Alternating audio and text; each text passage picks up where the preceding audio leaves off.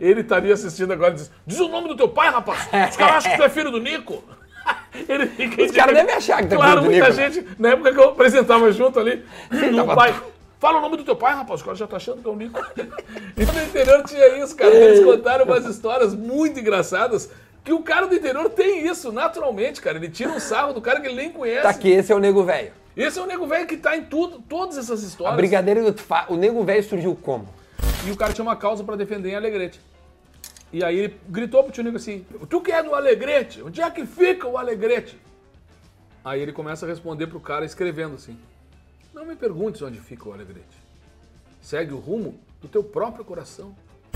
O sucesso só vem antes do trabalho no dicionário. Porque tem que trabalhar, cara. As pessoas pensam no sucesso e, e- e é muito. Ele é muito traiçoeiro, o sucesso. Por isso que eu, me surpreendo com o tempo das coisas, né? Pensar que eu tava no, no pretinho número 1 e hoje ele tem 15 anos É bizarro. é um negócio que eu fico achando bizarro, velho. Tu é artista, músico, tem aí. Mas sempre foi do rádio. Porque o artista precisa do rádio, né? Mas foi o Federer que te in- in- inventou. Tá, como é que foi a tua amizade? Como é que começa a tua amizade com o Federer? Fala, rapaziada! Estamos começando mais um assado para esse conteúdo maravilhoso e hoje isso aqui não é um bate-papo, isso aqui é praticamente uma confraternização do 20 de setembro, o mês Farroupilha, e hoje eu fiz questão de trazer para mim um ícone, uma lenda, o cara que eu me identifico e quando eu falei nesta data, afinal, nós estamos aí no mês Farroupilha e para quem é de fora do estado, o mês de setembro e o Neto Fagundes vai nos explicar tintim por tintim como é que é essa cultura gauchesca, porque a gente já tá, Neto, ó, explodindo o Brasil todo. Então eu precisava de alguém que soubesse me explicar. Falei, falei e esqueci de dizer que se tu tá vendo a gente não te inscreveu ainda no canal, faça isso agora. Te inscreve, meu Te querido! inscreve no canal, corta pro Neto, Neto, faz a abertura, te inscreve no Te canal. inscreve no canal, meu querido! É isso aí. O Nego Velho tá aqui também. E ó, te inscreve no canal, deixa o teu like, o, a, a curtida, como é, é, o comentário, porque hoje vai estar muito, mas muito bom. Neto Fagundes tá comigo, então roda a vinheta pra nós começar esse assado logo.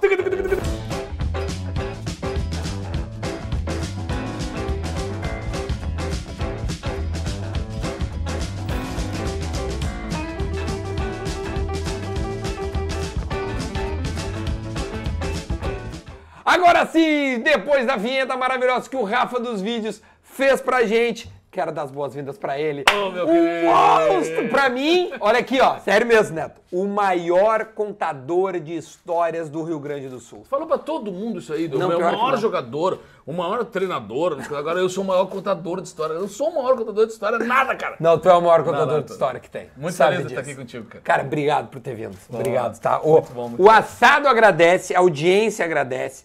A, a quem gosta de, de- de- do, do nego velho, quem gosta de piada, de história de, e de cultura gaúcha, tia. Porque estamos no mês Farroupilha.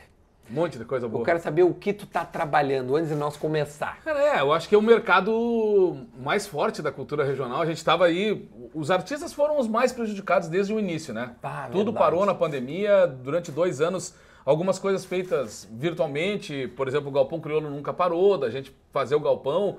E, mas a gente achou novas maneiras né, de conduzir tudo isso, porque foi bem complicado. Assim. Então agora na retomada, com certeza essa Semana Farroupilha, esse mês de setembro agora inteiro, ele é super valorizado pelos artistas. Todo mundo deve estar assim é, emocionados com isso, de pegar a estrada de novo, de poder estar com os colegas, com os amigos fazendo música, o, a- os CTGs todos mais uma vez se Pô, a movimentando. Expo Inter foi um sucesso bizarro, né? E aí pega sempre essa combinação, né? Agosto, setembro. A Expo Inter já fomenta tudo isso na Muito. parte dos negócios, né? Muitos negócios envolvendo a, a cultura regional, né? Como a gente vê aí o, o Freio de Ouro e tantas coisas que envolvem.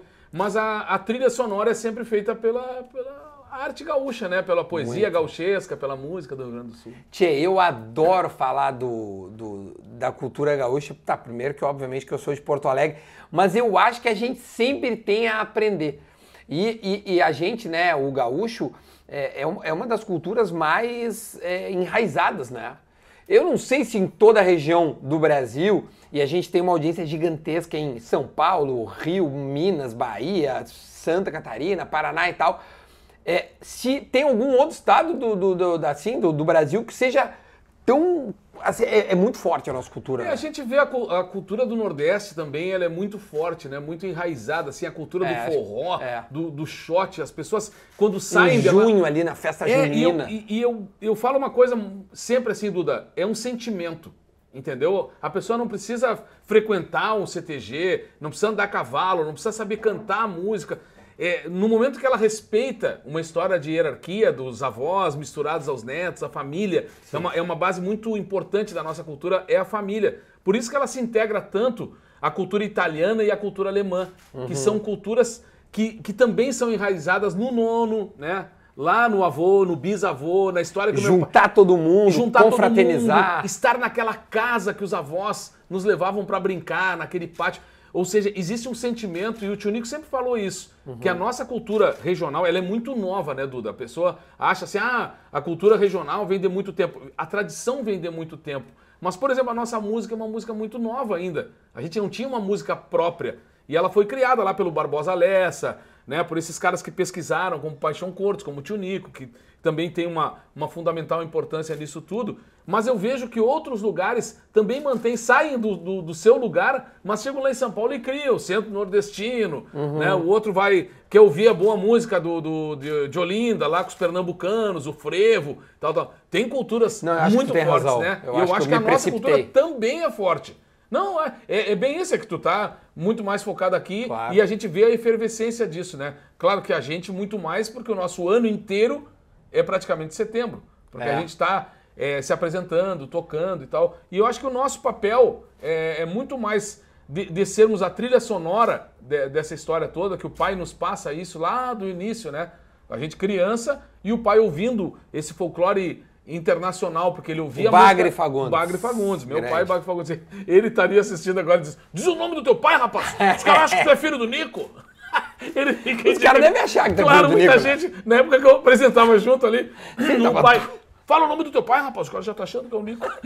então, ou seja, assim, ó, esse, esse sentimento, né, de, de união familiar que a gente tem, a música sempre é, passou por isso, né? O meu avô, que não tocava, não cantava, mas ele era o pai. O avô pai do Bagre. Pai do Nico Fagundes, pai Para. do Darcy Fagundes. Tudo começa com o tio Darcy Fagundes, né? Eu preciso deixar isso porque a gente já é a outra geração da Sim. família Fagundes fazendo cultura regional. O tio Darcy Fagundes, é, Duda, na época, é, ele foi o parceiro do, do Teixeirinha uhum. na, na história do, do, cinema. Então, o tio Nico, o tio Darcy, eles são precursores também dessa história do cinema no Rio Grande do Sul, né? Porque uma gente, outra arte, hoje, não da música, mas do... Hoje a gente tem um núcleo incrível, né? De atores, atrizes, diretores, tanta gente que, que hoje está escrevendo, poder ver coisas do, do, Furtado, a gente vê coisas do, do, do Giba, a gente vê coisas assim do, do, do Gerbasi, é, tanta gente que está fazendo esse núcleo de cinema. Eu penso que lá atrás, cara, os caras a, ah, pegavam tudo aquilo do trabalho deles, a grana, e investiam no cinema, que era caríssimo. Imagina. Cara. Então o Teixeirinha lotava os cinemas, assim, e o tio Darcy era o parceiro dele. Então recebia essa, essa fama toda. Eu chegava em casa, cara, em Alegrete uma vez, criança, e uma multidão na frente da minha casa, assim. Eu me assustei, né, cara? Tipo, o que aconteceu, né, cara? Será que morreu alguém? Eu não sei, eu tava pensando um monte de coisa. Aí veio a minha tia rindo, assim, eu disse, bom, então tragédia não é, é né? não é tragédia. Eu digo, e aí, tia Laura, o que que tá acontecendo? Não, não, é que tal tá Teixeirinha, o, o Darcy estão aí, cara. Imagina no lançamento de um dos filmes, os caras pararam a cidade, cara. Eu, eu, chegava um ônibus do interior porque descobriram e não tinha rede social, não era não vou não, mandar uma, é, uma selfie para o cara que tá o Teixeirinha aqui em casa. Mas na verdade as pessoas descobriam pela idolatria que ele tinha. Não tinha televisão, cara. Então o cara saía do rádio, né, famosíssimo do rádio, e ia para o cinema. Onde era, tipo assim, as pessoas bah. achavam aquele cara do tipo intocável, Que época né? é isso, Neto, mais ou menos? Anos 60. Anos 60. Anos 60. Eu nasci em 63 uhum. e, é, o, era e, isso aí eu era, era piá ali nos 65, 67, uhum. mas já havia esse movimento é, artístico, né? E não era fácil ser artista naquela época. Não, tu é, tu, tu tá metido, no bom sentido, numa família de artista quando, assim, desde que desde na barriga da tua mãe. Desde sempre, desde sempre. E eu, e, e eu falasse bem a minha mãe, porque a gente tem os artistas nos dois núcleos. Muitos artistas nos Vila Verde, que é a minha família da minha mãe. Eu não tenho Vila Verde no meu sobrenome porque eu tenho o nome do meu avô, né? Por isso que eu sou um neto, né? Sim, então eu é sou neto. Euclides Fagundes Neto. Euclides, o pai do Darcy Fagundes, do Nico Fagundes, do Bagre Fagundes e tal. Mas do outro lado tem a família da minha mãe, cara. Músicos também, tocadores de bandoneon. é, a, a música sempre regando a nossa família, nos dando uma base. Eu sou muito agradecido aos meus tios dos dois lados. Que loucura. Porque eles me velho. deram é, essa história do, do contar causo, do, do- da risada. Cara, isso aí era uma marca da minha família, cara. Isso que tu tá fazendo aqui, ó, de preparar um churrasco para receber os amigos, todo final de semana tinha isso na nossa casa. E a gente, obviamente, ficava responsável pela parte da música, né? De cantar com o pai. Eu era criança, mas já cantava. Uma milonga. Uma milonga, um chamamé. O pai sempre. O pai toca gaita, toca violão, Imagina canta, tudo. compõe. Ou seja, o pai é um artista completo, assim. E ele trouxe uma informação, tu falasse do regionalismo, né? O pai nos ensinava muito sobre o folclore eh, latino-americano, que é muito da base A da nossa nossa base. música aqui. E do nosso assado. E do nosso assado, né? Total. Também, pô, total, É, né? muito. E eu acho que essa coisa é, indígena que a gente tem, do chimarrão, né? Do, da, da, da, da reunião num fogo de chão, é, essas coisas são muito fortes, assim, desde a minha infância, né? Comer um churrasco, aprender como se fazia um churrasco, um carreteiro, como é que os caras faziam, por que o carreteiro, né? Porque era o jeito de aproveitar a carne. Eles salgavam a carne para poder conservar bastante tempo. Aí encostavam um arroz, já começava aquela conversa, né? É, o... E eu- Tanto que até hoje, eu não queria ter te interrompido, mas quando acaba um churrasco e sobe uma carne, certamente alguém vai Ah, largar vai assim. Ah, na manhã tem carreteiro, fica tranquilo. Com certeza, né? Né? Então, ou seja, tudo se aproveita, né? Então, tem muitas coisas que eu fui aprendendo dentro da minha casa, assim, e principalmente esse convívio com, com o tio Nico depois, ali no Galpão Criolo, cara. Foram aulas, assim, né? A gente chega nos lugares, assim, tão conhecidos que a gente não sabe informações. Por quê? Por que, que se chama Pelotas? Por que, que eu- a cidade de Pelotas é chamada de Pelotas, né? Eu não sei. Eu, eu perguntei uma vez pra ele, ele disse assim, ó, por quê? Porque para atravessar o rio pro lado de lá, como a época o couro era muito forte, o castelhano chama o que a bola? Pelota. De, pé, pé de uma pelota. Uma pelota, né? Aham. Então eles criavam uma bola, uma pelota gigante de couro, cortavam ao meio e aquilo virava embarcação. E aí eles atravessavam o rio com aquelas pelotas, então foi ficando o apelido de Rio das Pelotas. E aí fica Pelotas. então, coisa, aí né? hoje um í- o- a gente chega em, em Pelotas, hoje tu relaciona muito com o doce também, né? Muito. E eu perguntei pra ele por que a história do doce, tio Nico? E ele disse assim, ó, porque na época as pessoas tinham os padres aqui e para engomar as vestes dos padres, eles usavam a clara do ovo. E sobrava o quê? A gema A do gema. ovo, né? E aí, o- qual doce. era o mercado da época? O açúcar. Total. Então tu, tu vendia o charque, recebia em açúcar, o que que tu tinha em abundância? A gema do ovo e o açúcar. E o açúcar. E aí começaram as influências portuguesas que a gente tem aqui, Porto Alegre, a Soriana e tal. Total. Tem essa coisa do doce português, né? Os doces de pelotas, depois Putz, tem. Como é que é o nome daquele doce que é delicioso? É, quindim, ninho, é, é, é o quindim, Bem casado. O bem casado. bem puta. casado, né? Acho que foi em tua homenagem isso aí, não foi? Hum, É, tô- pode ser. Um Não, não, porque gosta de doce, né? Gosta- Porque às vezes quando tu vai ali na Fena Doce, né, que Fena é de- Doce. a, a clássica de Pelotas, que vem uma composição, né? Não vem não vem um, um branquinho. Não, tem o pastel de Santa Clara. Pastel de Santa Clara. Pastel de Santa Clara. Esse, velho. Com Puta. doce de ovos dentro. Exatamente. Com- Mais uma vez a gema ali. Então, é- isso é, é- é a tradição, né? Isso é o, a colonização do nosso estado, né? A gente vem. Eu, eu sempre falo pros meus irmãos assim. Mas sou apaixonado por, por história, assim. É, porque gente- eu, eu falo pros Eu vou botando assim, uma carne, tá? Pra Beleza, nós. beleza. Porque, né, enquanto a gente vai conversando, senão... Não, e, e- e assim, ó, eu sempre converso com os guris, cara, que a gente não é de Porto Alegre, nós somos do Alegrete, né? Sim. Então, por sermos do Alegrete, a gente chegou aqui com uma, um- um- uma vida artística já acontecendo. Mas eu chego lá no início dos anos 80 e uns dois anos antes de nascer Duda Garbi, eu já estava aqui batalhando, tocando violão aqui Depois, nós- depois eu vou contar, porque todo dia 10 de dezembro, meu aniversário, eu falo pro Neto, e aí, Neto, aniversário de namoro é... É verdade. É impressionante, no de mesmo dia. Tá, Não, mas vamos lá. vou segue. aproveitar enquanto ele tá botando uma cara ali, vou contar essa história pra vocês então. Então conta, Por- conta. Porque 1983, eu tô indo pra, pra cidade de Uru- Uruguaiana para acompanhar um dos maiores nomes da, da cultura nativista do Rio Grande do Sul, César Passarim. A música Guri depois virou né, Sim, um troféu aí da, da Rádio Gaúcha e uma Exato. história bonita. Troféu Guri. Troféu Guri, porque é homenagem a essa música que nasceu em 83. O que, que acontece em 83 além disso?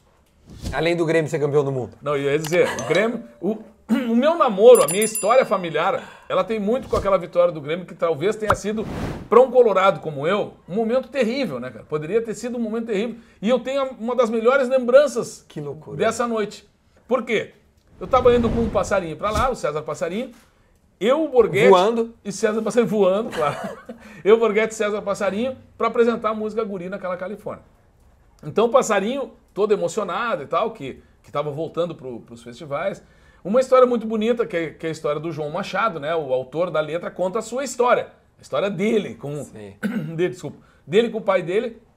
E tocando gaita e tal, tal, contou aquela história As roupas das roupas velhas do pai. velhas do pai. Então a gente vai para Uruguaiana e nesse dia, nessa noite que o Grêmio foi campeão do mundo, não tinha eliminatória na Califórnia. Ali em Uruguaiana, dia 10 de dezembro de 1983. Eu acho que o Grêmio lá já era 11, né? Hum, exatamente. No Japão, acho É que já era aí, 11. Era 11. E aí, resultado do jogo: Grêmio campeão do mundo. Ah, e aí começou, né, cara? Renato, gremista. Renato, Porta, Renato não. Borghetti. Renato Borghetti. Borghetti. Aí o Borghetti, gremista. O Passarinho também gremista. João de Almeida Neto, gremista. Os meus amigos da volta, os gremistas, vieram tudo pra cima de mim, né? Óbvio, né? Tô ali eu, né, cabeça baixa. Putz, que momento terrível Mas que esse, né, cara? fase, Que fase, tia. Aí daqui a pouco eu olho pro lado assim, tem uma, um, Tem uma grupo, um grupo de meninas ali, né, que estavam participando também, como é, apenas tinham ido para Uruguaiana Uhum. para assistir, não estavam participando, não eram artistas, mas estavam ali. E aí eu olhei e digo, pô, mas aquela ali tá triste também, deve ser colorada, cara. Olhei, cheguei do lado dela assim, encostei e digo, e aí, pelo jeito, pela tua cara, tá tomando flauta também das tuas amigas aí. Torcemos, torcemos pro mesmo time. E eu digo, e nós colorados estamos sofrendo. Ela, ah, é, sou colorado também. Tá, tá, tá. Não é que rola um, um pré-romance ali, aquele troço, daqui a pouco, né, um beijinho, um abraço, um carinho, e não sei que tal. E a gente começa a namorar dali em diante. E a gente tá junto agora esse ano que vem, 40 anos, né? Exatamente. Ano que vem eu faço 40, 40 anos. Então, esses 40 anos, cara, eles começam num momento de profunda tristeza que vira um momento de profunda alegria. E de estar com a Cristina até hoje, que é a mãe do Matheus e da Marina, Sim, né? da Marina. São meus filhos. E, e, cara, é uma, é uma história muito bacana porque envolve muita coisa. E eu sempre digo, como aconteceu, como aconteceram fatos nessa data de 83, cara. Eu fico pensando, umas bandas que surgiram em 83. Que mais um que festival. 83? Cara, eu me lembro, tem festivais. Não sei te dizer agora rapidamente. Bom, claro, mas assim, só, só de ter conhecido a tua esposa e, e essa música ser um clássico, meu. Ah, é e o Grêmio ter ganho já é três não- coisas que marcam. Não, uma- eu me lembro, cara, não vou me lembrar agora o nome das bandas, mas eu já vi, não sei se foi J Quest ou algumas bandas que disseram: ah, a gente se juntou em 83. Ah, a gente sonhava em fazer tal coisa em 83, 83. Então, 83, além Pois de ser é. o, teu, o teu ano de É. nascimento, é um ano realmente cheio de, de coisas importantes, assim, né? Já estava terminando o 83, né? É, exatamente. No final tava- do ano. Ah, a galera já tava tinha, ah, já é 84. Já não, foi aí de repente surge e tanta tinha um coisa. monte de coisa para acontecer em dezembro de 83. Então eu acho que, que essas coisas a gente não consegue nem definir como acontece. É. Mas o porquê isso, cara? Se ela estava voltando dos Estados Unidos, vai parar lá na fronteira em Uruguaiana. Eu sou de Alegrete, moro em Porto Alegre e volto para Uruguaiana para encontrar Tinha que a- ser. Tinha que ser, né? Tinha que ser. Então, que ser. eu acho que isso, cara, é a- a- nesses momentos que a gente fala de, de tradição, eu sempre falo que junto tem muita história. né? Muita mesmo. Muita história. Histórias boas pra gente contar de, de relacionamentos, porque a cultura gaúcha ela tá muito fortalecida no mundo inteiro. Tu acredita que tem gente, cara, que Tem CTG no- no mundo todo. no mundo todo. No mundo todo. As pessoas se reúnem pra cultuar a tradição, entendeu? Que eu, como eu falei pra ti, é um sentimento.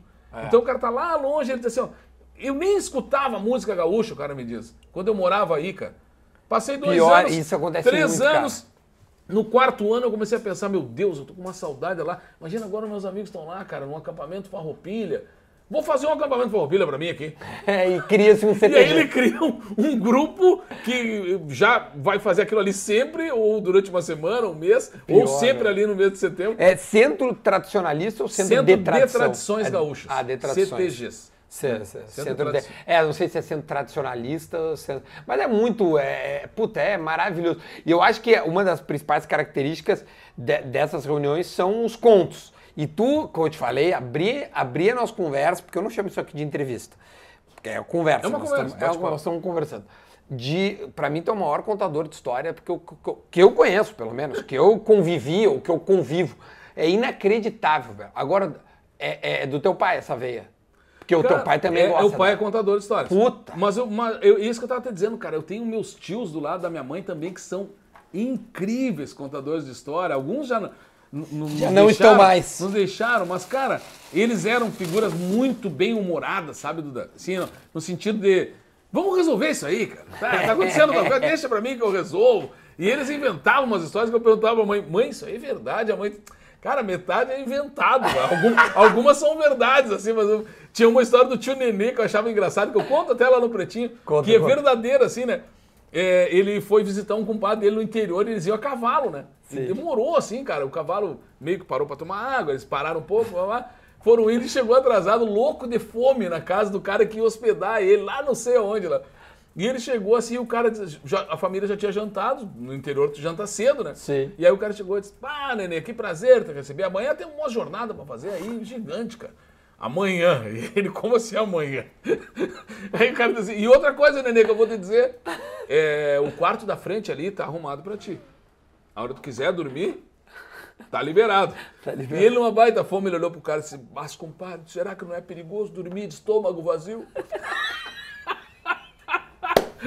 Era de maior, era tudo que ele queria, preciso comer alguma coisa. Eu tô louco de Então no interior tinha isso, cara. Eles contaram umas histórias muito engraçadas que o cara do interior tem isso, naturalmente, cara. Ele tira um sarro do cara que ele nem conhece. Tá aqui, esse é o Nego Velho. Esse é o nego velho que tá em tudo, todas essas A histórias. Brigadeira do o Nego Velho surgiu como? O Nego Velho surgiu, cara, com, com uma conversa que eu tive com o Fetter muito, antes da, da, da gente ir pra pop rock, Sim. né? Que a gente tava conversando na praia lá no Rosa, e aí daqui a pouco surgiu aquele assunto assim, ó, Tema, o que, que, que nós vamos estar fazendo quando a gente tiver uns 50 anos, 60 anos? Que é agora. né? Que é agora, E aí eu disse pra ele assim, eu digo, ah, meu querido, nós vamos... Aí começamos a falar desse jeito, assim, Bah. mas tu tá mal, hein, Chico? Mas tu tá baba, tu tá judiadinho, né? E aí nós começamos a conversar sobre isso, e aí ele morria de rir, assim, ó, cara, eu tenho que levar isso aqui pro rádio, cara. Isso aqui tem que estar lá na Pop Rock. Então o nego velho, ele vai pra Pop Rock meio estreia por lá, contando causas, histórias. E, cara, Mas aí, os tu vai causos- aí tu vai adaptando, né? Tá, é. Tipo assim, os casos nem se... Os, os casos são dos teus amigos, do teu pai, do teu tio, Claro. teu. Meu, muito acontece muito. Meus irmãos, o- o- os músicos que convivem com a gente também, já pegam uma história de um cara aqui, do E já- outro, e já que é incrível, né, cara? Então, então tinha história do... Teve um, um, um nego velho que ele foi convidado pra tocar no, no velório do cara. Hum. Que o cara era muito fã dele, assim, disse, tia, pede pro... Vamos pedir pro cara, que o pai era fã dele, cara. Ele cantar uma música no velório, cara. Aí o cara ligou pra casa do cara, atendeu a mulher do cara e ficou consternado assim. Não, ele vai. Que horas é o velório? Ah, o velório tal, três horas. Você contou pra ele. Ó, tu precisa botar uma pilcha aí pra cantar lá, que faleceu fulano lá. Tá louco? Tu confirmou que eu... claro que eu confirmei, cara. O cara é teu amigo, cara, faleceu. O que, que custa tu cantar uma música pro cara? Ah, mas é brincadeira. Ah, pegou o violão e foi lá meio indignado, assim. Chegou ele e a mulher do velório, assim, tá rolando o velório. E aí ele chegou pro, pro cara e pra mulher dele e disse assim, como é que é o nome do cara? Não me lembro, cara. Disse, Como assim tu não te lembra do nome do cara? Mas não me lembro, convivi com ele, mas não me lembro. O cara disse, tá, vai lá então, vai lá e pergunta o nome. Descobriu o nome. Aí ela vai, enquanto o cara arrumando umas flores assim, disse, é, como é que é o nome do senhor que faleceu aí? Aí o cara disse, na porta. Aí ela, aí ela, em vez de ir lá na porta, olhar o nome do cara, ela vai lá pro cara e diz assim, doutor Laporta. O cara ficou meia hora fazendo um discurso pra família Laporta. Poucas pessoas me ajudaram, como o senhor, doutor Laporta. E aí a família, Laporta? Eu, é? Não, o nome estava na porta. Só que o nego pra acontecer esse tipo de coisa. Senhor Laporta. O doutor Laporta, doutora, ele já botou um doutor no cara. Tem umas que eu sou muito fã, velho, que tu precisa contar. A, a do Nico. Bom, o tio Nico é uma hora. O tio Nico virou amigo do mundo, né? Porque, tipo assim, Não, o tio ele Nico disse- ele era só apresentador. Não, ele só... era Antônio Augusto Fagundes, ele disse. Eu era Antônio Augusto Fagundes. Aí entra o Neto no galpão. Entra o Neto no galpão. Primeiro dia que ele me chamou. Ô, tio Nico. Nós quedamos Aí todo mundo, tio Nico. Ó, o tio Nico, o tio Nico. Aí, virou Pô, aí virei tio Nico. Aí é o tio Nico pra todo estado Pra do todo mundo? O tio Nico tem pra mim uma das maiores histórias que eu já vi, que é a do. a- quando o assessor do governador. Ah, ia dar uma medalha pra ele. É. É muito engraçado essa aí, Ah, né? meu, e verdade de também, porque ele. Tipo, Isso assim, é- isso é verdadeiro. É verdadeiro, ele saiu tranquilo, né? E, e foi pra, pra, pra sauna lá, ele fazia sauna toda semana, saiu da gravação do Galpão e foi pra lá. E tá lá, tomando uma cerveja com os amigos dele, tinha uma confraria dos parceiros dele lá sempre. Estão lá de festa lá e tal, né? Tomando cerveja. Né? Daqui a pouco, corta lá pro Palácio do Governo, cara. Os caras estão lá no Palácio do Governo, reunião importante, tinha que definir a, a medalha do mérito, farroupilha, eu não sei qual era uma medalha importantíssima do governo, né? Sim. E aí o governador perguntou assim pro, pro secretariado, "Tia, mas e o, o Nico Fagundes já ganhou essa medalha aí? O cara disse, não. Pô, mas o Nico Fagundes, cara. é Quem, você- quem vocês acham do Nico Fagundes? Todo mundo, unanimidade do secretariado. Pô, tio Nico, né? Pô, tio Nico, com certeza. Blá, blá, blá. Aí o governador disse, "Pô, um momentinho, vamos ligar para o Nico. Aí, aí que vem crer, cara.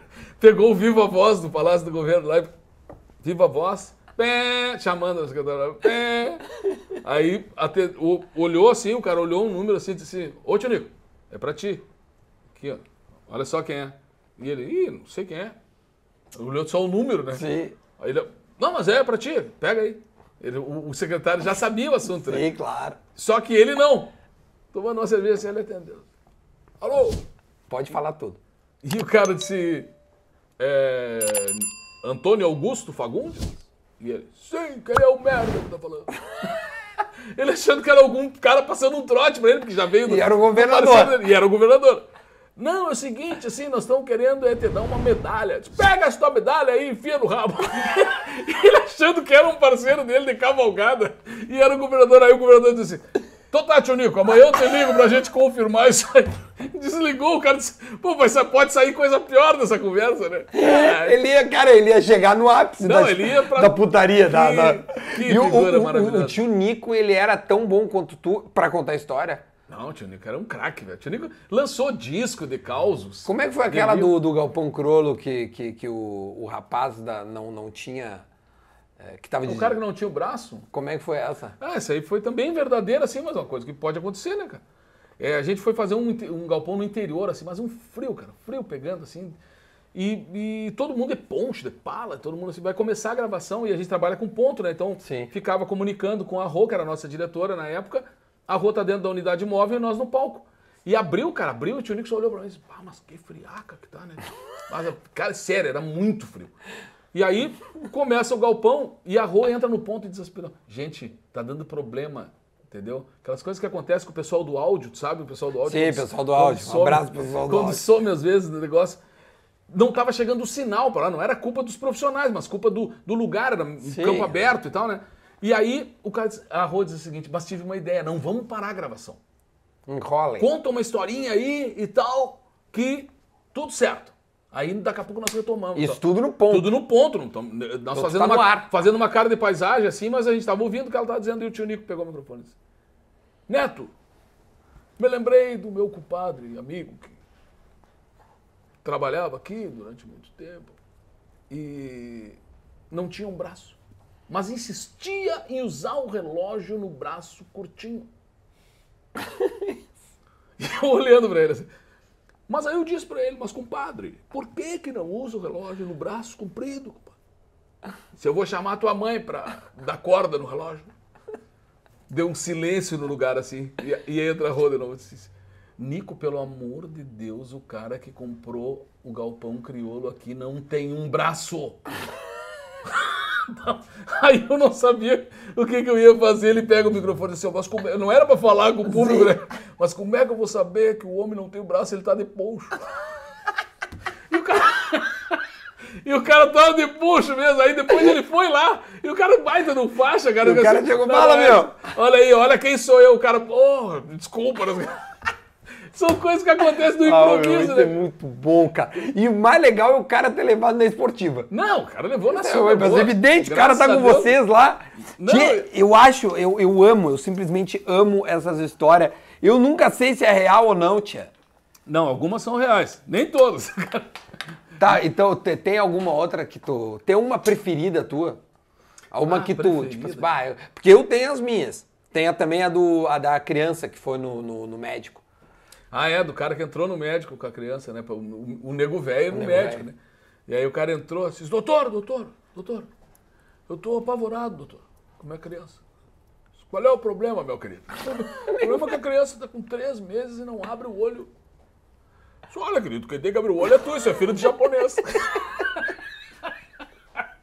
E a mesma Não, criança foi e só falava truco. A criança entrou e o cara já disse assim, doutor, doutor, o meu filho tá com cinco meses e eu tento fazer ele falar papai e ele fala truco. Mamãe, mamãe, eu grito, truco! Mam, pap, dindo, dindo, truco! O guri só fala truco, o que será que ele tem, doutor? Disse, Ah, isso aí deve estar calçado com as de espada e o sete pra estar botando truco. Esse guri joga muita carta. Isso é muito bom, cara, sério, velho. Esse deve ter um as de No espada. mínimo ele tá com as espadas. pra quem joga truco sabe que o as espada é a carta mais alta no Sim, do é, truco. o cara tá na. Como é que chama? No, no, no, no auge. Tchê, eu sou absolutamente fã. E aí tu levou isso pro palco. É, aí a gente começou a criar. eu- na verdade, eu criei isso para me apresentar no Poa Comedy Club. Tá. A convite da Amanda, a gente criou, faço, às vezes tenho feito uma vez por mês lá e tal. E, e é uma diversão, cara. Eu, eu me divirto muito com isso, porque é uma outra atividade do que eu faço, né? Não é tocar, não é apresentar, não é nada. É contar histórias. Contar história, E eu gosto de contar histórias. Gosto mesmo porque é uma, a inspiração do, do Nego Velho, pra mim, pelo menos, claro que meus tios eu escutava eles e tal, Sim. mas a minha inspiração era um radialista, cara, Hum. que tinha lá em Alegrete, que a minha avó, Adélia, mãe da minha mãe, morava na nossa casa, era apaixonada por ele. Um jornalista, um Não, radialista. Um, um radialista, ela. É, Apresentador de rádio, na verdade, ele era. Sim, um clássico. Era o clássico radialista mesmo, aquele cara que, tipo, ele era o dono quase da rádio, né? E eu me lembro de acordar de manhã pra tomar café com a, com a avó e sair, né, pra ir pro colégio. Mas eu chegava um pouquinho tarde, tomei banho, demorei demais ali, sentava, ela já tava ouvindo o programa. E, cara, no momento que começava o programa, para o mundo pra ela. Silêncio total. Silêncio total. Só aquilo. E eu, né, co- como morava com a avó e tinha intimidade com a avó e tal. Ela ligou o rádio assim, eu cheguei e digo, bom dia, avó, tudo bem? Tá vendo aqui? tipo, mais importante que o, que o neto era o momento do- da, da, da idolatria, né, cara? Aí o cara começa assim, estamos começando o Bom Dia aos Parcos. E já deveria mandar um abraço para aquela gente buena do presídio. Aí o. Vó. E ela. "Shh." Eu digo, vó, o cara falou gente buena do presídio, vó. Se ele falou gente buena do presídio, é porque tem gente buena também no presídio. Digo, tá, tudo bem. Aí volta ele de novo. Se hoje grande remate de gado geral na fazenda do Pai Passo, interior do Alegrete, ovelhas com 246 dentes serão leiloadas. Aí eu digo, ó vó. E ela, cala a boca. Eu digo, vó, o cara tá dizendo que tem ovelha com 246 dentes, vó. Como é que vai entrar na boca de uma ovelha 240? Faz o cálculo. 1, 2, 3, 4, 5, 6 e conta 240 dentes. 246 dentes. Não, Não vai caber como. na boca do cara.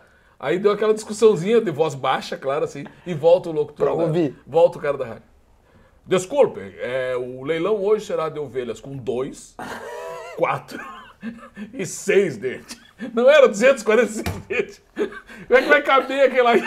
Era sempre aquele assunto e ele tinha umas coisas engraçadas, porque era uma obra nessa rádio. Daí os caras trocaram e ele adorava, ele tinha um cacuete até, de ficar dando a hora, sabe? Toda hora. O cara falava duas palavras e Estamos começando mais um bom dia. Agora são 7 e 10.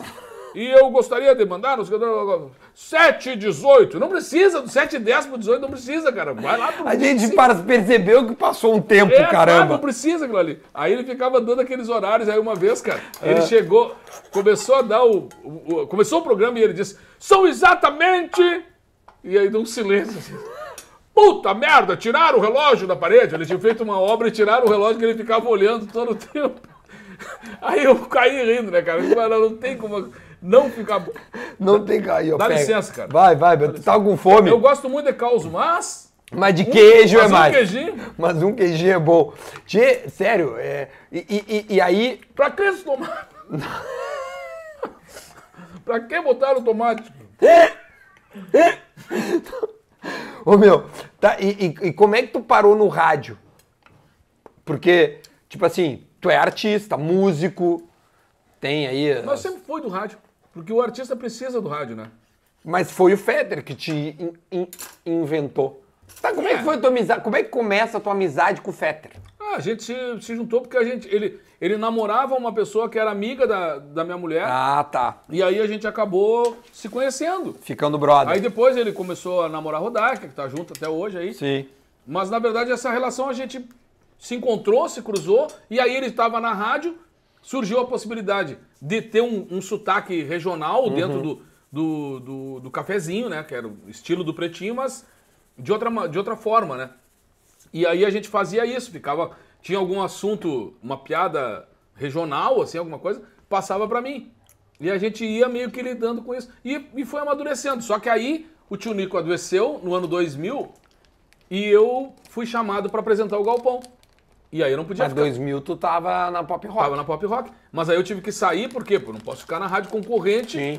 Da, do- não que eu tivesse sido contratado ali, né? Não tinha sido contratado ainda. Foi pra fazer uma, uma época de substituição pro tio Nico pra esperar ele voltar. Entendi. E acabei ficando, cara, eu tô pensando agora, eu tô há 22 anos já. né? 22 anos, Uma exatamente. loucura. Então, é... ali que Faz então há essa 22 conversa. anos o, o Galpão. O Galpão, 22 anos. Cara, o Galpão. eu fui é- pra ficar seis meses, imagina. Imagina, velho. Eu vou te dizer, o Galpão, ele. Quantos anos tem o Galpão? O Galpão tem 40, fez agora 40 anos. Fez 40 anos. 40 anos. Eu, é, o meu pai é paulista, né? Tipo. Que, O que- meu que- pai era paulista. É, que é. Não, é que quem, quem, quem conhece, quem me acompanha faz tempo sabe disso, que, que, que o meu pai é paulista, minha mãe é gaúcha, enfim.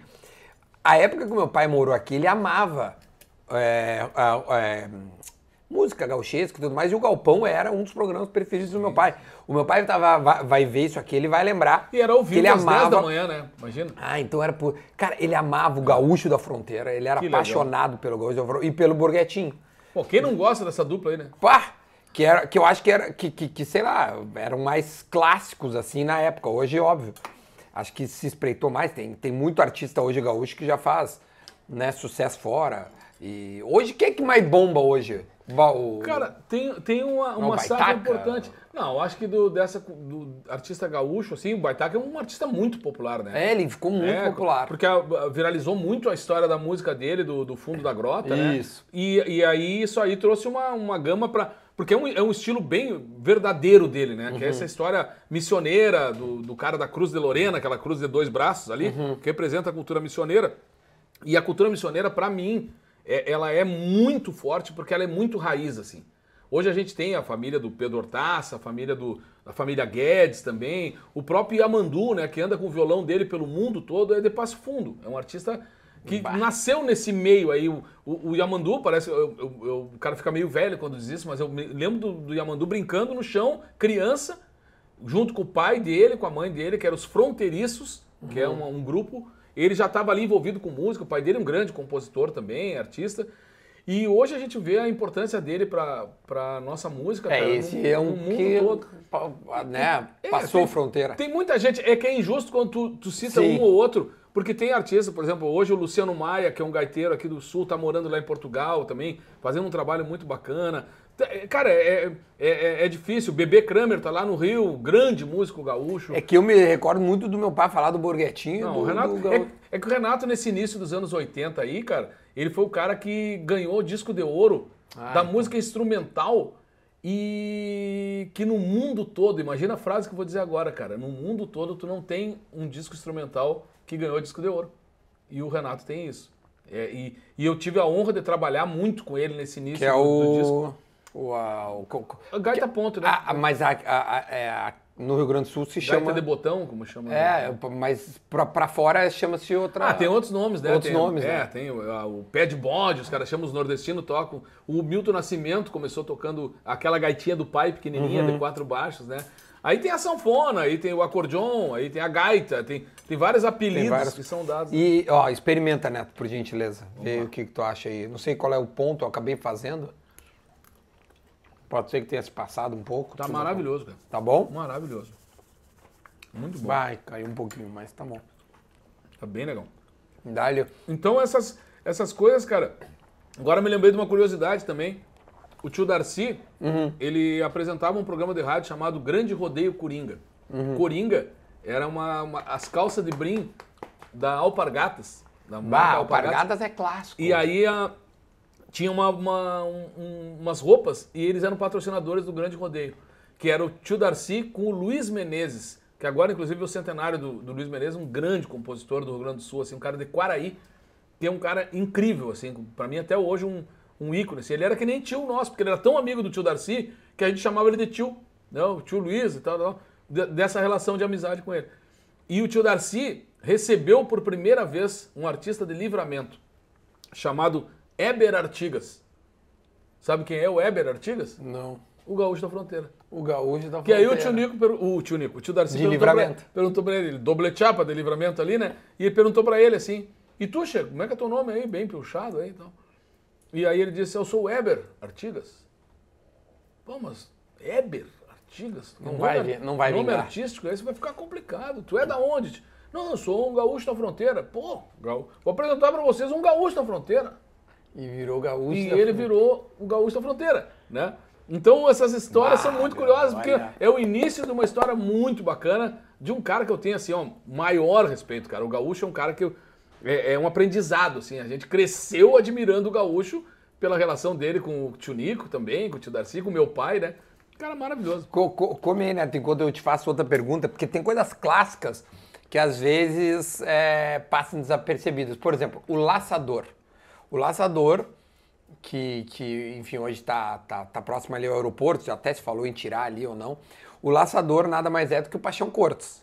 Ele é um modelo que serviu para o Caringe, que é o escultor que criou aquela obra O Laçador, Que é inspirado um gaúcho. Que é um gaúcho, né? Porque o. Piochado, o- o com a roupa típica. Não, e, e também aquela, aquela história do, do- das vestimentas, né? Ele tá usando uma bota garrão de potro, que é aquela bota sem, pé, sem a ponta do pé.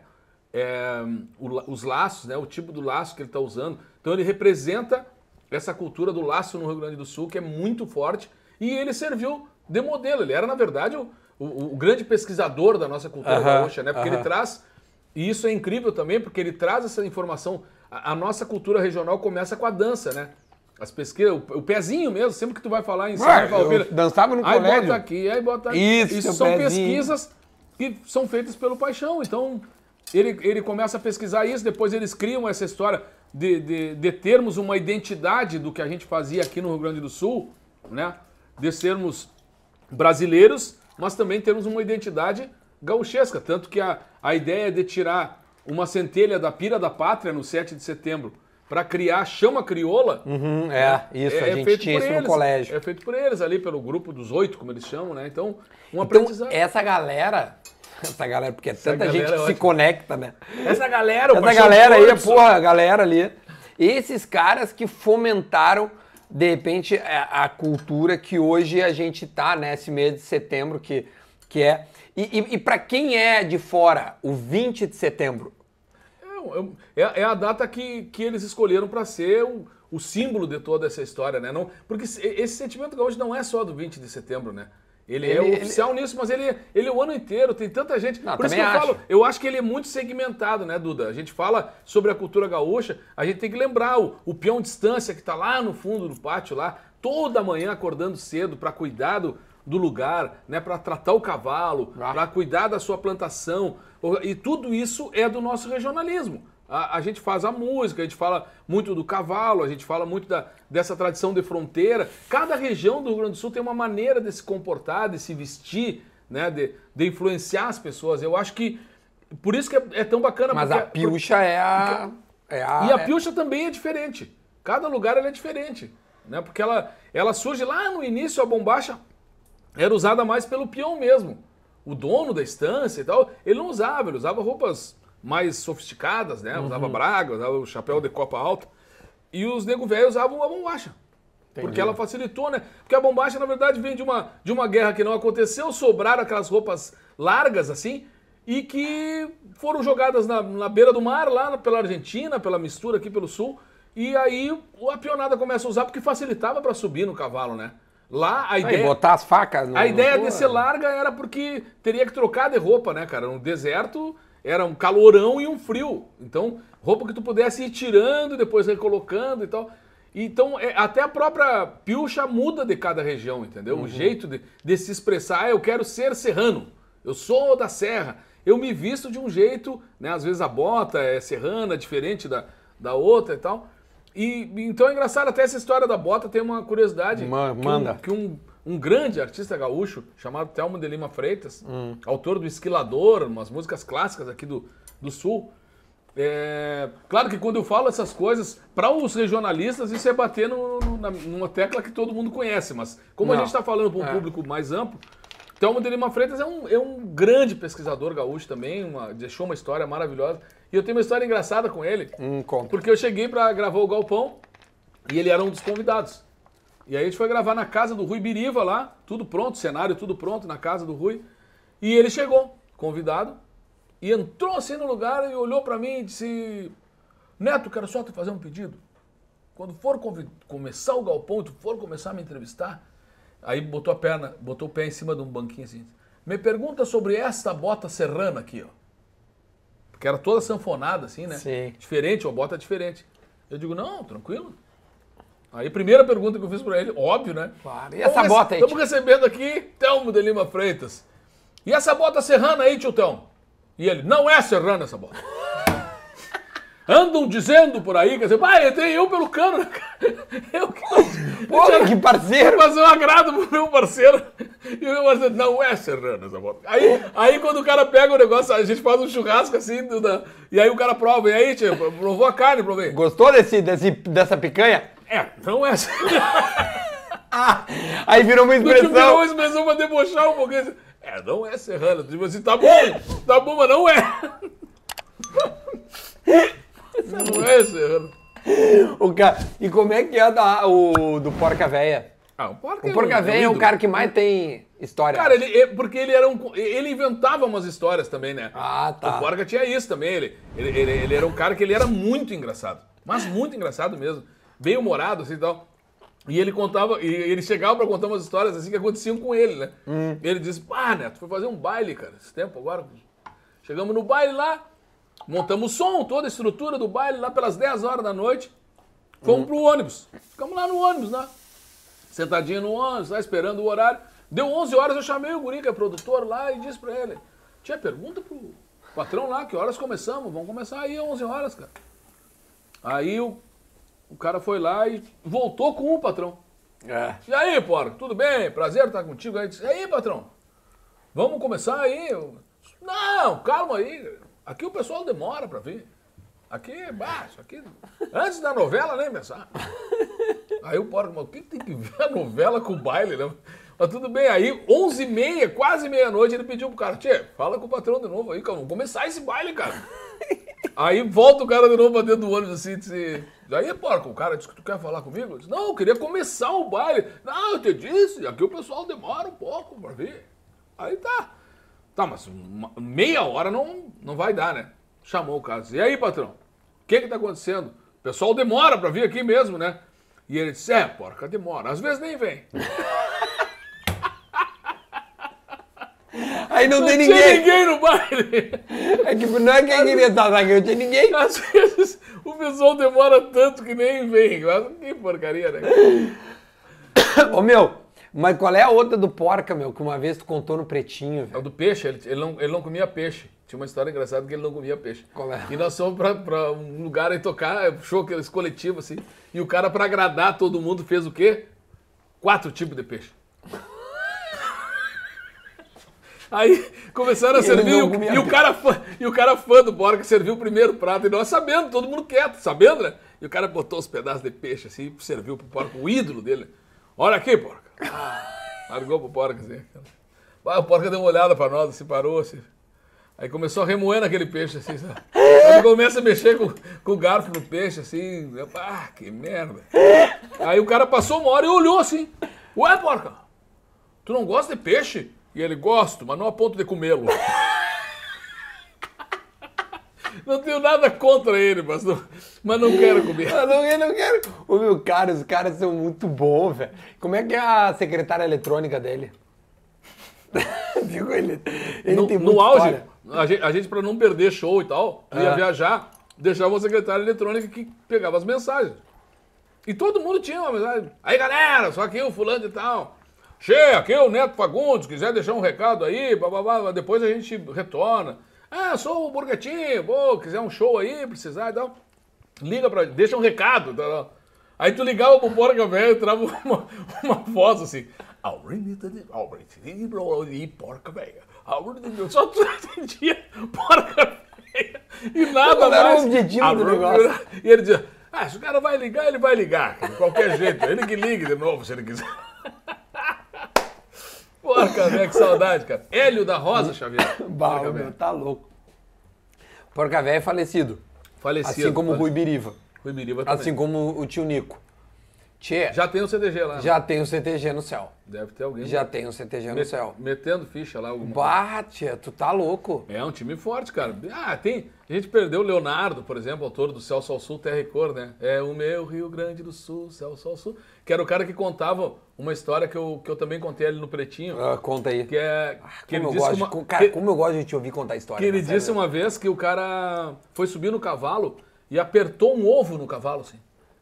Mas aquela dor insuportável. Ah! E aí o cara já desceu do cavalo, passando mal, chama o cara, cara, apertei meu ovo, cara, pelo amor de Deus, que dor incrível. Onde é que tem um médico? Não sei o ah, tem um doutor ali, ó. Aqui, aquela casa azul ali, ó, é um doutor. É mesmo, ah, vou lá. querido.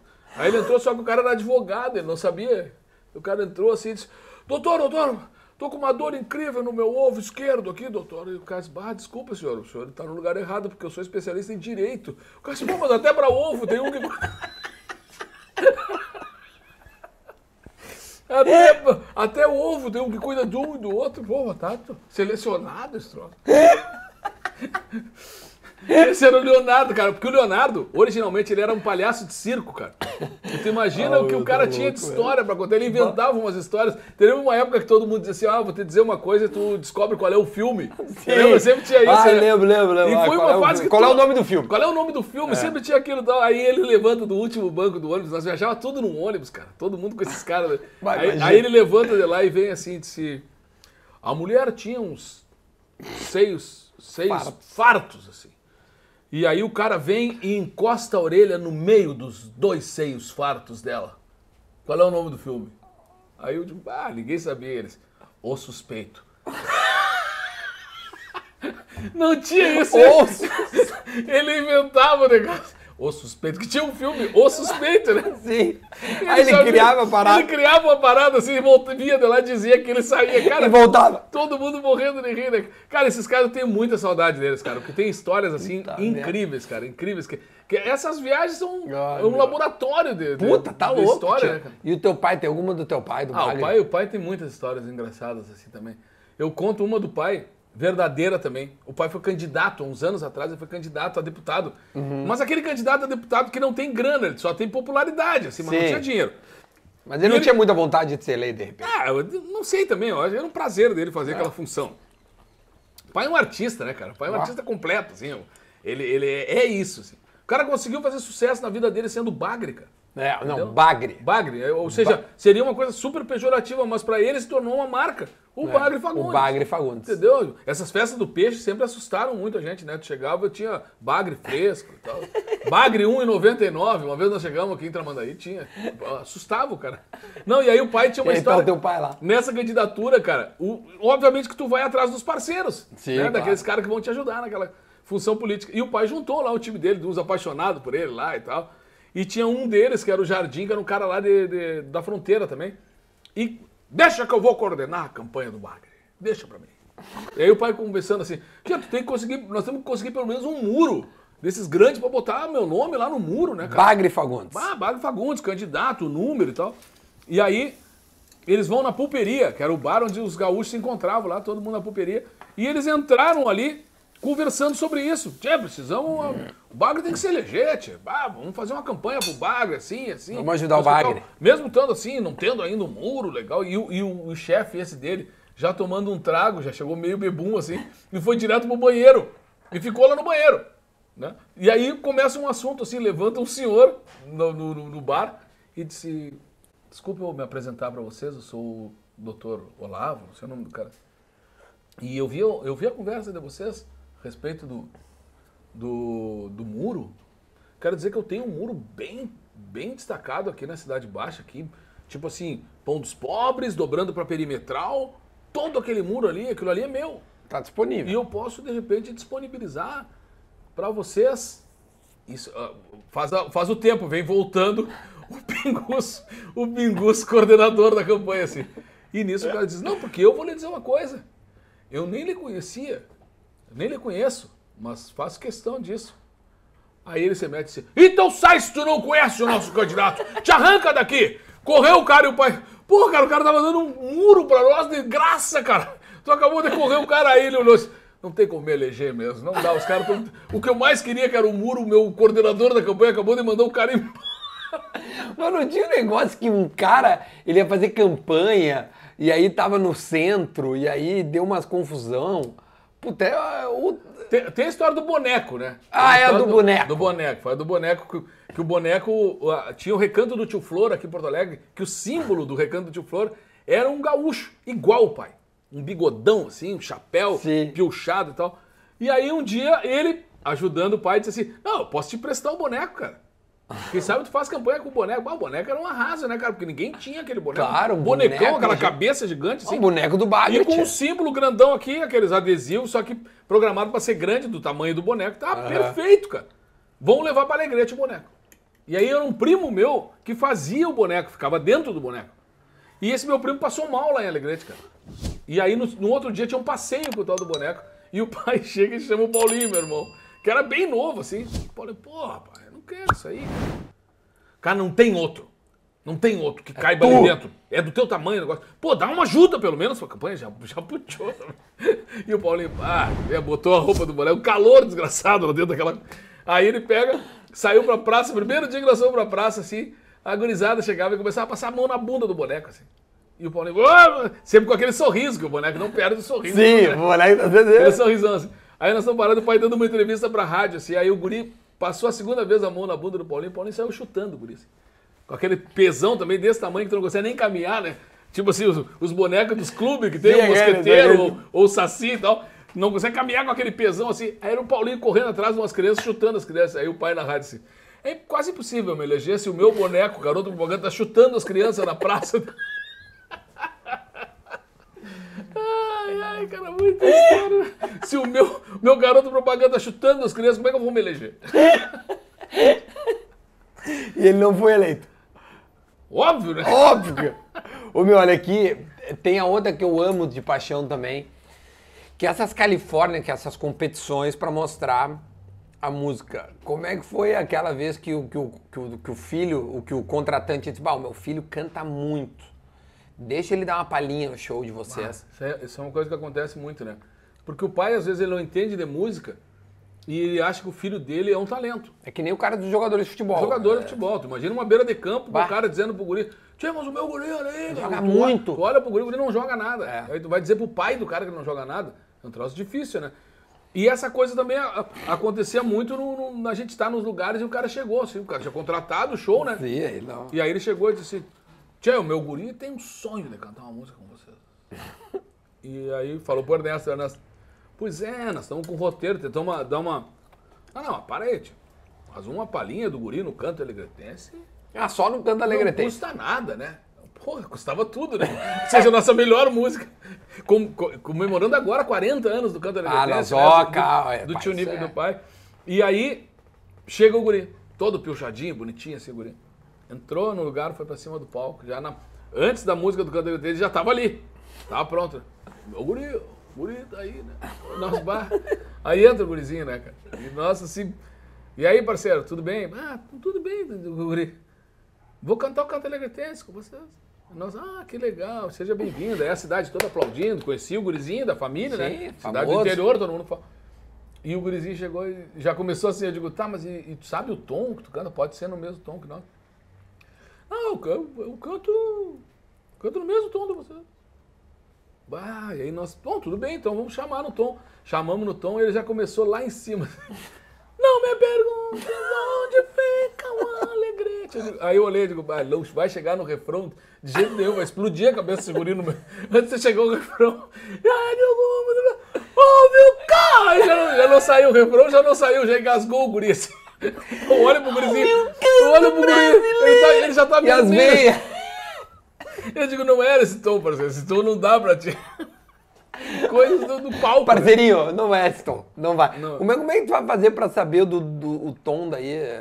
Tipo, aí tu canta o. Tu pode mudar o tom das músicas? Claro, Agora as uma músicas pode- de uma ignorância. Não, as músicas são, são cantadas em vários tons, depende da tonalidade da pessoa, do cantor, né? Sim, mas tipo assim, o canto alegretense, qual é o tom? Normalmente ele é sol maior, é um tom em sol maior, porque a gaitinha do pai, a música foi feita em sol maior. Mas às vezes é um tom alto pra um- uma menina cantar. é, "Ouve um uma- canto", uma- bárbaro. Então aí o que, que o cara faz? Eu canto no, no- no- no tom, né? Não me perguntes onde fica. Aí se vai cantar alguém, ela vai trocar o tom pra tipo assim, ele precisa que seja. Não me perguntes onde fica. É um tom mais baixo. Tá. É o que a gente chama. Então, tu desce o tom para poder caber naquela extensão de voz da pessoa. Então, o tom vai mudando para a mesma música. A mesma Sim. música pode ser cantada em Em vários, vários tons. Mas aí muda a música. tons. Não, não muda. Muda o tom da Não, música. não, só muda o tom da música. Não é o tom original, só Não, isso aí. Exatamente, é um tom mais cômodo para quem vai cantar. E 40 anos do canto alegretense. 40 anos, cara. Pensar que a gente 40 anos. E tu sabe, eu, eu vou contar para os amigos como é que surge o canto alegretense, né? Porque o canto alegretense surge de uma pergunta de um Sim. amigo do tio Nico para ele, colega de escritório, os dois advogados, e o cara tinha uma causa para defender em Alegrete.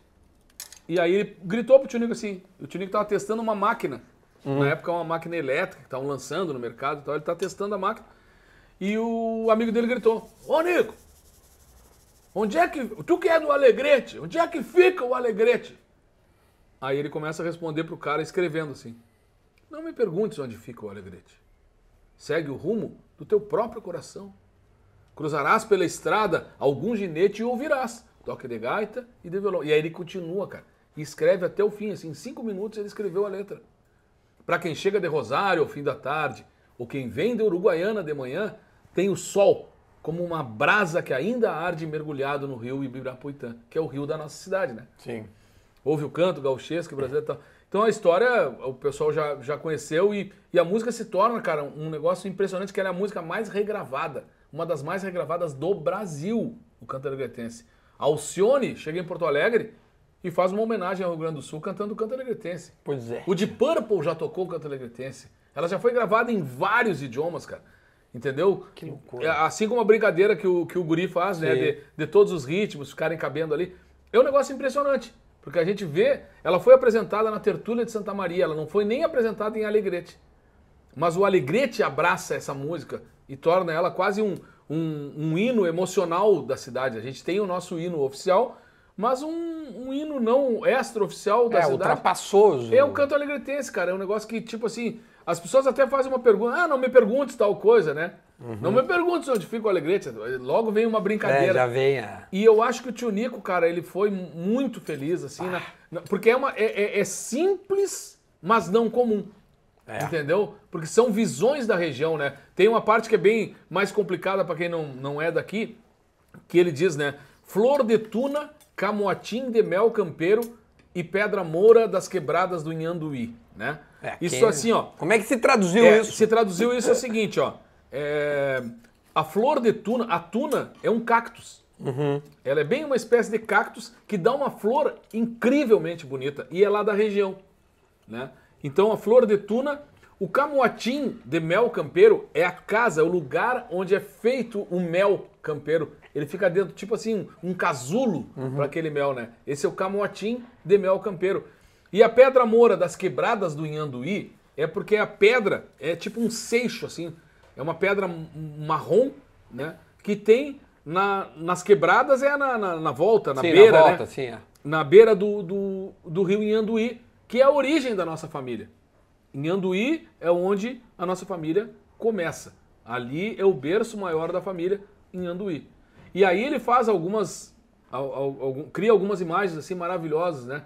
Do tipo, e na hora derradeira que eu mereça, ver o sol alegretense entardecer, como os potros eu vou virar minha cabeça para os pagos no momento de morrer. E nos olhos eu vou levar o encantamento dessa terra que eu amei com devoção. E cada verso que eu componho é um pagamento de uma dívida de amor e de gratidão. Então, ou seja, o cara conseguiu. E o pai leva para Alegrete essa letra, porque ele viu a letra ali, e, e também testou no violão, testou aqui.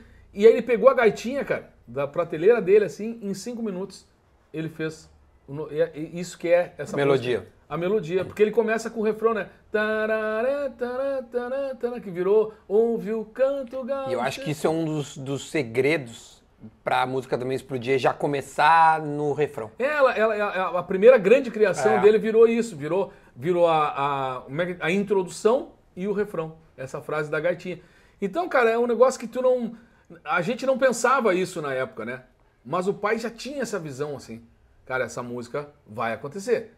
Essa música vai nos colocar no cenário artístico do Rio Grande do Sul, talvez do Brasil, mas primeiro do Rio Grande do Sul. Primeiro a nossa cidade, depois do nosso estado. Pois é, e quem cara, sabe o resto.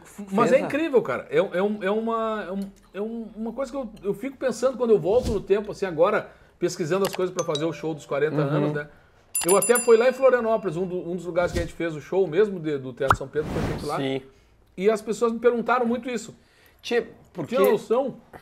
Eu É, acho que essa pergunta é a que mais vem. eh, eh, Bom, vocês vão dar muita entrevista nos 40 anos, que está se comemorando agora, e as, as perguntas geralmente é o, o- o- como rolou e tudo mais, mas eh, eh, tem algo a mais que a gente que, que, que não se sabe? de- de- tipo assim, foi, foi teu tio que escreveu, Hum. teu pai criou a melodia.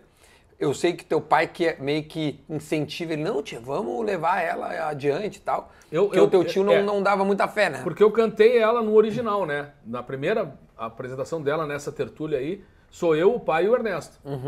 E o tio Nico realmente, assim, ele, ele pensou, pá, mas será? Toda essa importância, e o pai dizia, não, nós- nós- nós- ela vai ser a nossa ferramenta. Então, aí a gente começa a tocar toda vez que a gente se apresentava, a gente tocava o canto alegretense. Então, quando E eu o chego- nome Canto Alegrete? Pá, te interrompi. Canto mas- alegretense é, é o... Porque tá, criou-se a letra. e agora, como é, o nome porque, da. É porque ele diz assim, ó, no refrão: ouve, Ouve o canto, canto. gauchesco brasileiro. E aí, que canto gauchesco brasileiro é esse? É o canto alegretense. Eu tô falando do alegrete. Não me perguntes onde fica o alegrete. E aí. E tem uma curiosidade nisso aí. É, o refrão original dela não, não foi apresentado no, no festival, foi antes disso. O refrão dizia assim: Ouve o canto gauchesco brasileiro dessa terra que eu amei desde guri, flor de tuna, camotim de mel campeiro, pedra moura das quebradas do Inhanduí. Aí tinham duas linhas: Alegrete, velho chão hospitaleiro, o Brasil do meu amor começa aqui.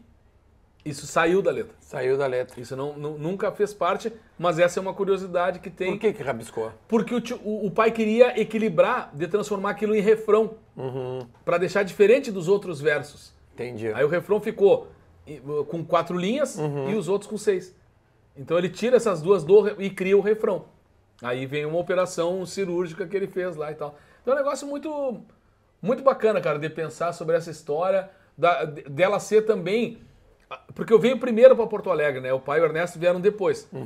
E aí, quando eu chego nessas rodas de música, de, de bares gauchescos, que estão assim explodindo na época, assim, de 84, 5, pô, já tem o canto alegretense. Então já era chamado como uma, ah, o fulano canta tal música, que é a música carimbada dele, o outro também é essa, o outro Sim, é essa era a tua E música. eu tinha a minha música.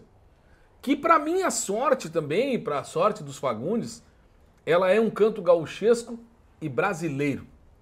Entendeu? Acho que aí o Tio Nico foi muito feliz em, em ter feito essa valorização de Isso ser dá uma legitimidade pra entrar no Brasil. para chegar no Brasil. Porque ele é gauchesco e brasileiro. brasileiro. né? Então, é, acho que tem muitas riquezas, assim como eu acho que o, que o bordão do, do Galpão Criolo, quando ele manda um abraço aos gaúchos e às gaúchas, Uhum. porque na época a mulher não, não, não, aparecia tanto quanto os homens dentro desse movimento gaúcho, né? Hoje está tá crescendo um pouco mais, ma- várias cantoras, algumas compositoras que também são raras né, ainda, mas que estão começando já a, a contribuir com a cultura gaúcha através da sua poesia, da sua visão de- feminina dentro do movimento gaúcho. Tchê, bah, é muito interessante isso. Eu, eu tinha uma pergunta engatilhada, daí eu não, não fiz, agora me passei, velho. Sobre, bom, daqui a pouco tomara que, é- que, que, que apareça. Era sobre o canto alegretense, era sobre... Era, cara, era, tu tava falando do canto alegretense, era, era em relação a isso, do- dessa coisa do, do, do, do teu pai, assim. Cara, eu acho essa, essa história muito boa. E, e, e Origens. Cara, eu, eu considero Origens a grande obra do, do Tio Nico e do pai, apesar de eu, obviamente, respeitar o canto alegretense, porque eles têm poucas parcerias, cara, mas são grandes Origens parcerias. é a do Galpão Crioulo. Isso, eu a- sei que não a- vou morrer. Essa- Porque eu acho que o Tio Nico faz uma coisa incrível. Era um festival em São Borja, em que eles davam o tema na Sexta-feira Santa e tinha que se criar uma música para apresentar no sábado. Então, de um dia para o outro, assim. E aí vem- sortearam o tema, e era para todos o mesmo tema. O tema era Campeando Origens. Era procurando as nossas raízes, as nossas origens, né? E os caras entregaram o, o tema e o tio Nico nos chamou e disse assim, disse, cinco minutos está feito o tema aí, eu já sei o que, que eu vou escrever. Aí ele chega, Ah, mas que capacidade, não, ele hein, era incrível, ele- Porra. nisso ele era incrível. assim. Caramba, velho. Aí ele pega, cara, e diz assim, ó, eu vou escrever sobre os três triângulos que compõem as nossas origens. O branco, o negro e o índio, a gaita, o violão e o tambor, o velho, o moço e o guri. Esses três triângulos se juntam. E aí ele escreve, né? Campeando um rastro de glória, eu venho sovado de pialo, erguendo a poeira da história nas patas do meu cavalo. O índio, que vive em mim, bate um tambor no meu peito. O negro também assim tempera e adoça o meu jeito.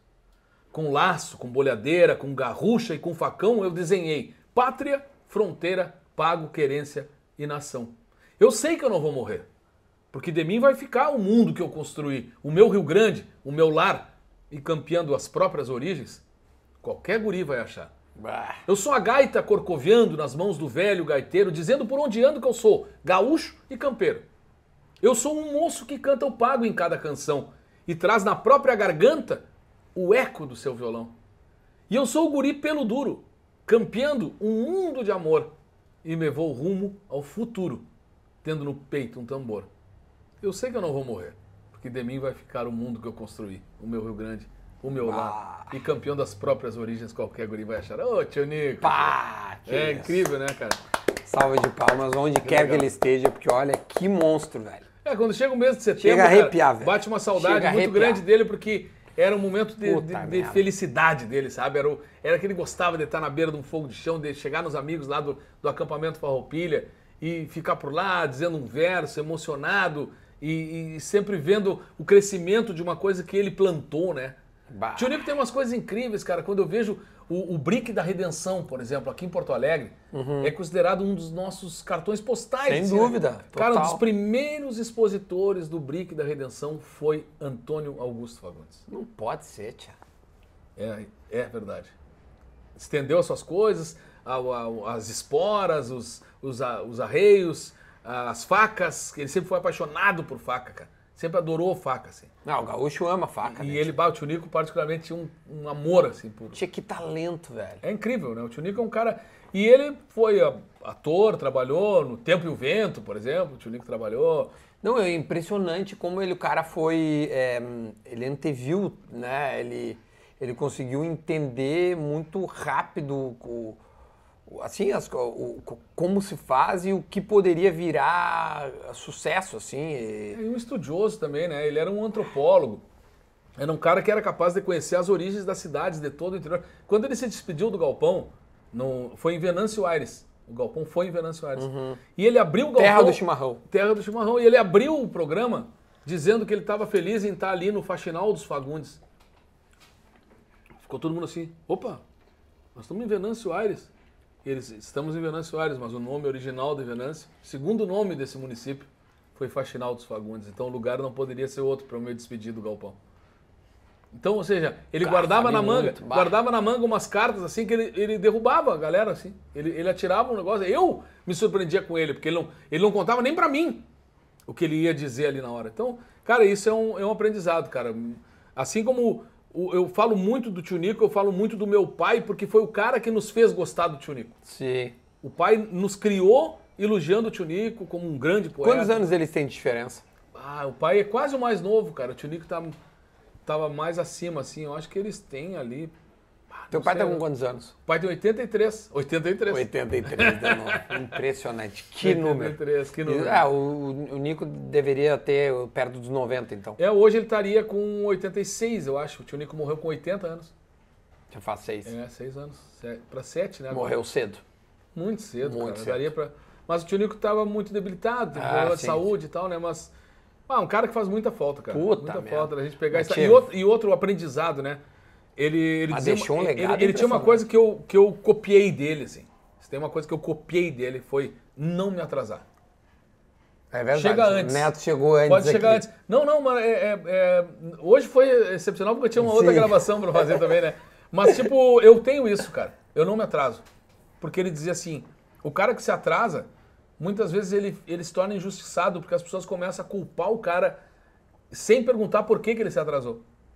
Não, estamos aqui esperando o Duda, mas o Duda não apareceu. Aí o outro cara já fala pro outro: é, o pessoal tá lá, mas o Duda não chegou, né? Ou seja, é rápido tu ficar com fama do que atrasa tudo. Tu não atrasou só a tua chegada lá, né? Aí já tá lá, lá, lá no na chefia lá. Tia, mas o que que tá acontecendo com a pessoa não saiu ainda? O Duda não chegou, né? E ele dizia Isso isso. tu aprendeu com ele. Aprendi com ele, cara. E eu, e eu acho que é uma riqueza mesmo. Porque é um, é um lance coletivo. Bah, Tu não, tá tu, tu, tu não pode ser o cara. A minha avó, eu- é uma combinação, a minha avó dizia o seguinte, assim, ó. É pensar muito no próximo É isso aí, pensar é no. muito é- bom. Tem que ser, cara. Tem que ser essa empatia com as pessoas, Bah, isso é porque impressionante. é, é o coletivo. Bah, né? total. É o coletivo. E a avó dizia uma coisa assim, ó. Se tu ficares hospedado na casa de alguém, tu nunca pode ser o último a acordar. É simples a frase, né? Parece uma coisa assim meio comum. Mas Mas é. às vezes tu pega, ah, tô parando lá na casa do fulano, vou dormir. Pensa quando tu recebe um hóspede e tu ficar fazendo tudo na tua casa e o hóspede dormindo. Dormindo. É- não é verdade, É cara. incrível, né? É, é simples, mas não é simples. Mas, bah, o meu, é. E, e cara, esses- acorda cedo. Vai dormir na casa dos outros, acorda cedo. Acorda cedo, arruma tua cama, Arruma vó, tua cama. arruma tua cama, estende a tua cama, que o cara e agradece, E agradece. né? E aquilo que, é, que eu acho que são aprendizados. Por isso que eu acho que a base da família ela é fundamental, Duda. Bah. sabe disso, cara. Tu sabe que, que, a, que a tua mãe e o teu pai, sempre na hora que, que, que eles estiverem falando alguma coisa, com certeza tu tá ouvindo. Porque tu é um cara atento a isso. E tu sabe que a gente nunca é sozinho. Então quem não aprender na infância a ser coletivo, ele nunca será coletivo. É verdade, é verdade. Tem jogadores, tu, tu fala com jogadores, tu vê quantas carreiras são colocadas fora porque o cara não é do coletivo. Ele joga, né? Ele entra em campo, ele veste uma camiseta, mas ele não é coletivo. Não, e, e quando eu recebo. ah, essa, essa é uma característica muito comum do, do craque. Quando eu recebo um cara que foi maior, como ele.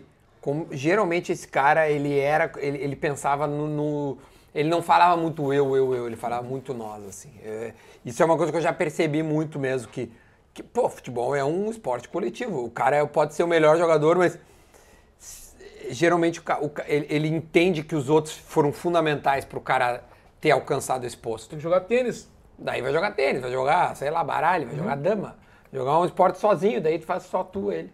É impressionante. Cara, tá delicioso, meu. Tá bom mesmo, jura? Muito bom, muito bom. Ah, que bom, meu. Essa era, essa, essa era a ideia. E Duda, eu acho assim, ó, que quando a gente se pega trabalhando juntos, assim, no, no, no Pretinho, como a gente teve oportunidade, como a gente jogou- chegou a jogar bola juntos, ali, com a galera da rádio, é, esse comportamento de aprender com as gerações diferentes é incrível, cara. Tu, bom, tu recebeu o, o Tite e o, e o Clebinho, né? O Clebinho, Exatamente. uma figura- Vai ao ar em breve. o Clebinho é meu irmão, assim, né? A gente é, é- é primo, as mães são primas e tal. E, a, e a gente tem uma coisa que eu acho incrível, porque a gente aprendeu, ele aprendeu muito com o Tite também, que é exatamente isso, cara. É, é uma frase que eu ouvi uma vez, né? Ser pequeno entre os pequenos e igual entre os meus iguais, né? E ele diz sempre isso, assim. A, a, a grandeza do Tite é a simplicidade dele nas ações. É, É ele, é ele ter convicção daquilo que ele acredita. E ele acredita nas pessoas. Então, o profissional, ele pode jogar muita bola, mas se ele não entrar na sintonia da, do, do- do- da amizade com ele, né? Ele, ele procura um jogador que está com problemas. Os jogadores têm problemas, os, os músicos têm problemas, os apresentadores, blá. mas ele, ele antevê a jogada. Talvez porque tenha sido jogador também, É. ele procura o cara antes. Eu entrevistei o Cássio aqui. E o Cássio disse exatamente isso. Um- Foi Teve um goleiro dia- dele no Corinthians, né? Exato. Teve um dia, lá no Corinthians, teve um dia que o, que o Tite eh, me chamou e disse assim, eu não quero falar de futebol, quero saber por que, que tu tá assim. Porque o Cássio tinha passado por um momento muito delicado pessoal, assim, de um desequilíbrio emocional e tava, e tava jogando quase que a carreira fora por bebida. E aí o Tite percebeu, e aí tirou ele, sentou, e, e é essa... É esse feeling, tá ligado? Não, e, De coletividade, e- de entender o ser humano. e ele dizer assim, ó, tu quer descobrir o cara, personalidade do cara, encontra ele com a família dele, com os filhos e a mulher. Senta com eles e bate um papo. Em dois minutos tu vê a reação das pessoas assim, ó, não sei o que, ah, ah, ah." aí ele já começa a ler aquilo ali do tipo assim, esse é o comportamento dele, esse é o controle que ele tem, né? E isso vai pra dentro do campo. Ou seja, o cara pode É, isso até a pessoa, né? A pessoa pode ser assim. Sou muito fã do Tite, cara, e do, do Clebinho. Muito fã deles, assim. Torço a tua relação com o Kleber, pra quem não sabe, só rapidamente, tu, tu era colega de colégio Ah, dele. fomos colega de colégio, jogamos bola junto. a Que é um rolê mesmo- aleatório, pra quem não sabe, né? Tipo assim, o auxiliar técnico da seleção brasileira, que vai, É vai, vai pra segunda Copa do Mundo, o Neto e o Fagundo são quase irmãos. Meu, meu irmãozaço, cara. Mas a gente, a gente se encontra, quando a gente se encontra, parece que o tempo não passou, né? E ele, pá, fez tanta coisa, cara. Eu- eu- a gente fica relembrando coisas quando a gente se junta, assim, do nosso tempo lá em Alegrete primeiro, depois aqui em Porto Alegre, depois a história dele com o São Caetano, quando ele vai pro São Caetano, Isso. que ele conhece o Tite, ele começa, começa essa amizade incrível que eles têm até hoje, né? E eu sempre me lembro da história do Luxemburgo, quando o Luxemburgo descobriu o Clebinho de olheiro no, no, Final treino- da Copa do Brasil de 2001. e aí tá o Clebinho sentado lá no coisa, ele, ô meu, deixa eu dar uma- descobriu ele lá na arquibancada. É. E ele todo disfarçadinho, dando uma olhada de olho. No Até treino. hoje ele é olheiro, né? É. Só que agora ele é oficial olheiro, ele vai Agora para ele ver os é. jogadores lá na Europa, no outro lugar. Então, cara, eu, vai, eu, sou, eu, eu- eu torço muito por quê?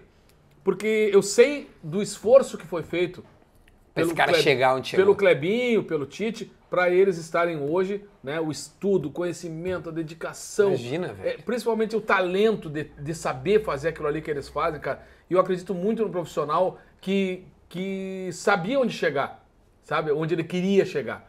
E eles cresceram porque eles se prepararam para isso. E tu, que eu acompanho também desde o início lá, da primeira apresentação que tu estava fazendo, do Geiso. Ah, tu coisa, foi na minha e- primeira E eu tava lá. Por quê? Porque eu sempre soube, cara, que tu, tu Tu me mandou uma mensagem que eu nunca vou esquecer. Tu, tu mandou assim, cara, é trabalho. é, tu foi no camarim depois também e falou assim.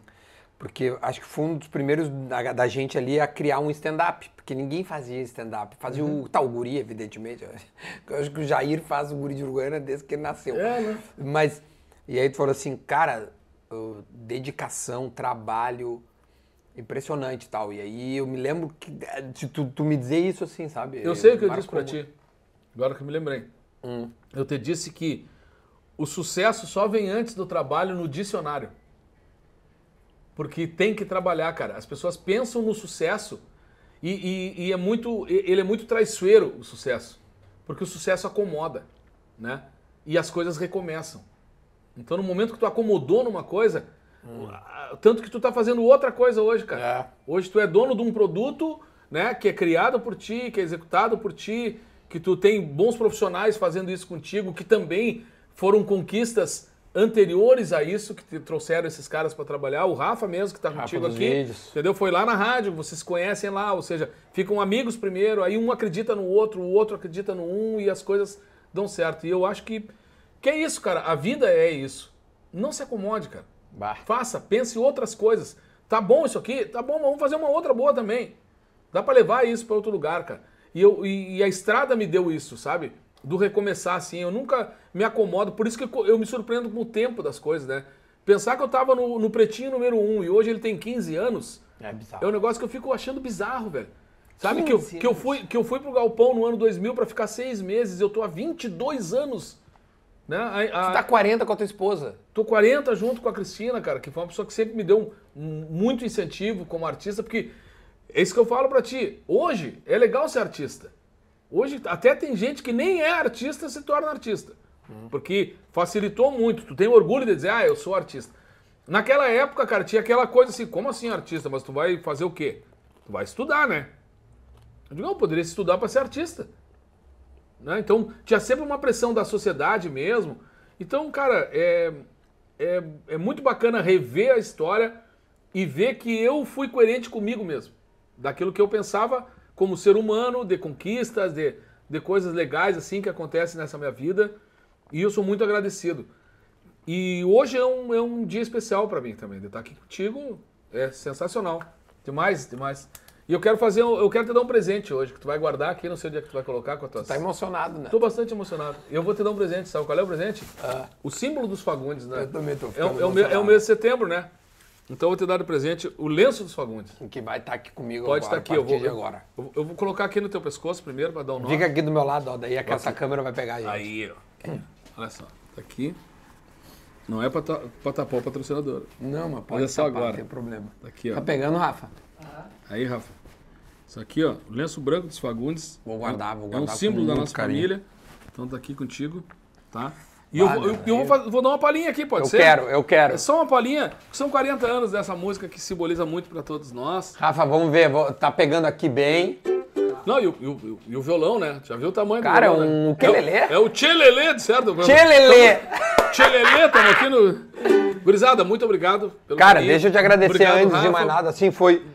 Foi é, bom, eu me arrepiei umas três vezes e na hora do Origens, agora co- começou a encher meus olhos. Isso aqui vai estar como uma decoração no meu Boa, vou estúdio. deixar um, um nó bem feitinho aqui pra ti. Pra Vai, cuidar fi- e não vai mais sair, vai ficar aqui guardadinho. E Neto, finaliza aí, Obrigado, né? Agradecendo a todo mundo que chegou até o final. A gente sempre tá agora tentando deixar uma palavra até o final, então se você chegou até aqui, es- escreva aí no, no comentário, Canto Alegretense. Viu até o final? Escreve aí, Canto Alegretense. Aí a gente vai saber o que aconteceu no final. estão Exatamente, ali, né? exatamente. Então só um refrão aí. Obrigado, gente. Um abraço a todos. Mantenham viva a tradição gaúcha, o sentimento nativista de amor às nossas músicas, à nossa cultura. Ah, sensacional. Ouve o canto gauchesco e brasileiro Desta terra que eu amei desde guri Flor de tuna, camuatim de das quebradas de Inhanduí. Ouve o canto gauchesco e brasileiro Desta terra que eu amei desde guri. Flor de tuna, camuatim de mel campeiro Pedra moura das quebradas do Inhanduí